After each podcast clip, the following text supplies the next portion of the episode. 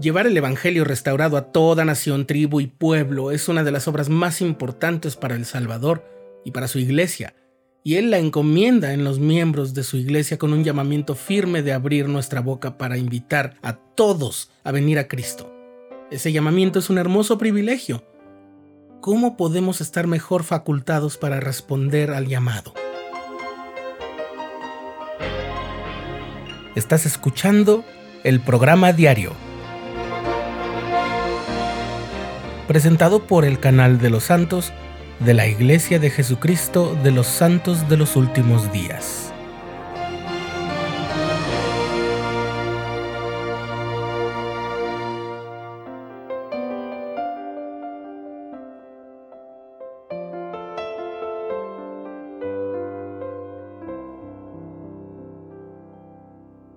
La sección 4 de Doctrina y Convenios contiene una revelación que si bien estaba dirigida a Joseph Smith, el padre del profeta, es la voz del Señor a todos los miembros de su iglesia. El contenido de esta revelación es muy popular entre los misioneros de tiempo completo, pero tomando en cuenta que fue recibida unos meses antes de que fuera organizada la iglesia, es claro que se refiere a toda la obra de salvación. Dice la sección 4. He aquí, una obra maravillosa está a punto de aparecer entre los hijos de los hombres. Por tanto, oh vosotros que os embarcáis en el servicio de Dios, mirad que le sirváis con todo vuestro corazón, alma, mente y fuerza para que aparezcáis sin culpa ante Dios en el último día. Es curioso cómo esta expresión se parece al primer gran mandamiento que se enseñó al Israel antiguo. Amar a Dios con todo tu corazón, con toda tu alma, con toda tu mente. El amor por Dios y el servicio en su obra, al ser impulsados en nuestra vida desde los sentimientos más puros y con la mayor de las fuerzas, nos ayuda a quedar sin mancha ante Dios. La revelación continúa. De modo que si tenéis deseos de servir a Dios, sois llamados a la obra. A nadie le niega el Señor la participación en su obra. Pues he aquí, el campo blanco está ya para la siega, y he aquí quien mete su hoz con su fuerza atesora para sí de modo que no perece, sino que trae salvación a su alma.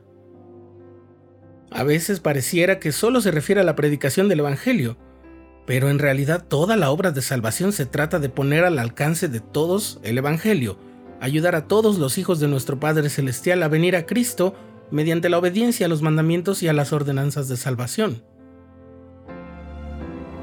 Lo que sigue son atributos, características, dones y cualidades que nos ayudan a ser mejores siervos en la obra de salvación. Dice el versículo 5. Y fe, esperanza, caridad y amor, con la mira puesta únicamente en la gloria de Dios, lo califican para la obra.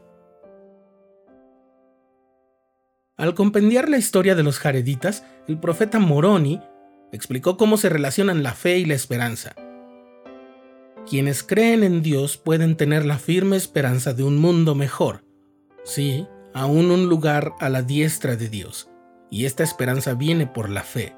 Proporciona un ancla a las almas de los hombres y los hace seguros y firmes, abundando siempre en buenas obras, siendo impulsados a glorificar a Dios.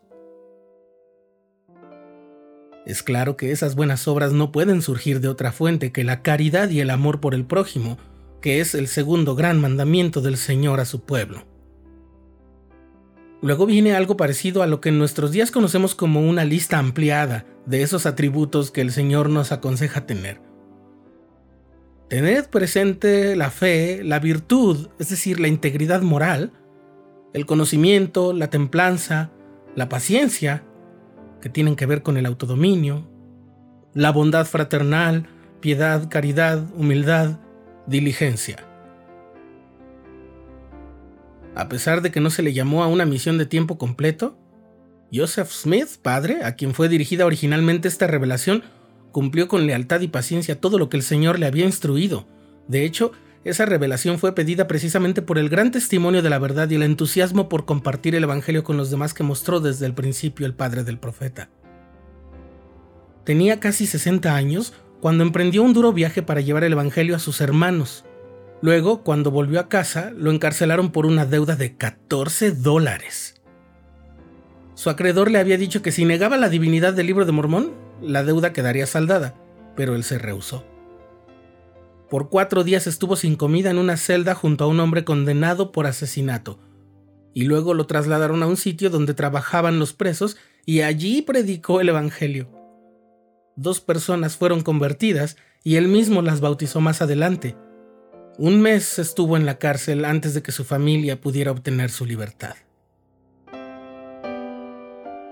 El ejemplo de Joseph Smith, padre, por quien tenemos hoy la revelación de la sección 4 de Doctrina y Convenios, solo es una pequeña muestra que nos testifica de la verdad que hay en la gran promesa que da el Señor a todos los que sirven con integridad y corazón y que son el cierre de esta gran revelación. Pedid y recibiréis, llamad y se os abrirá.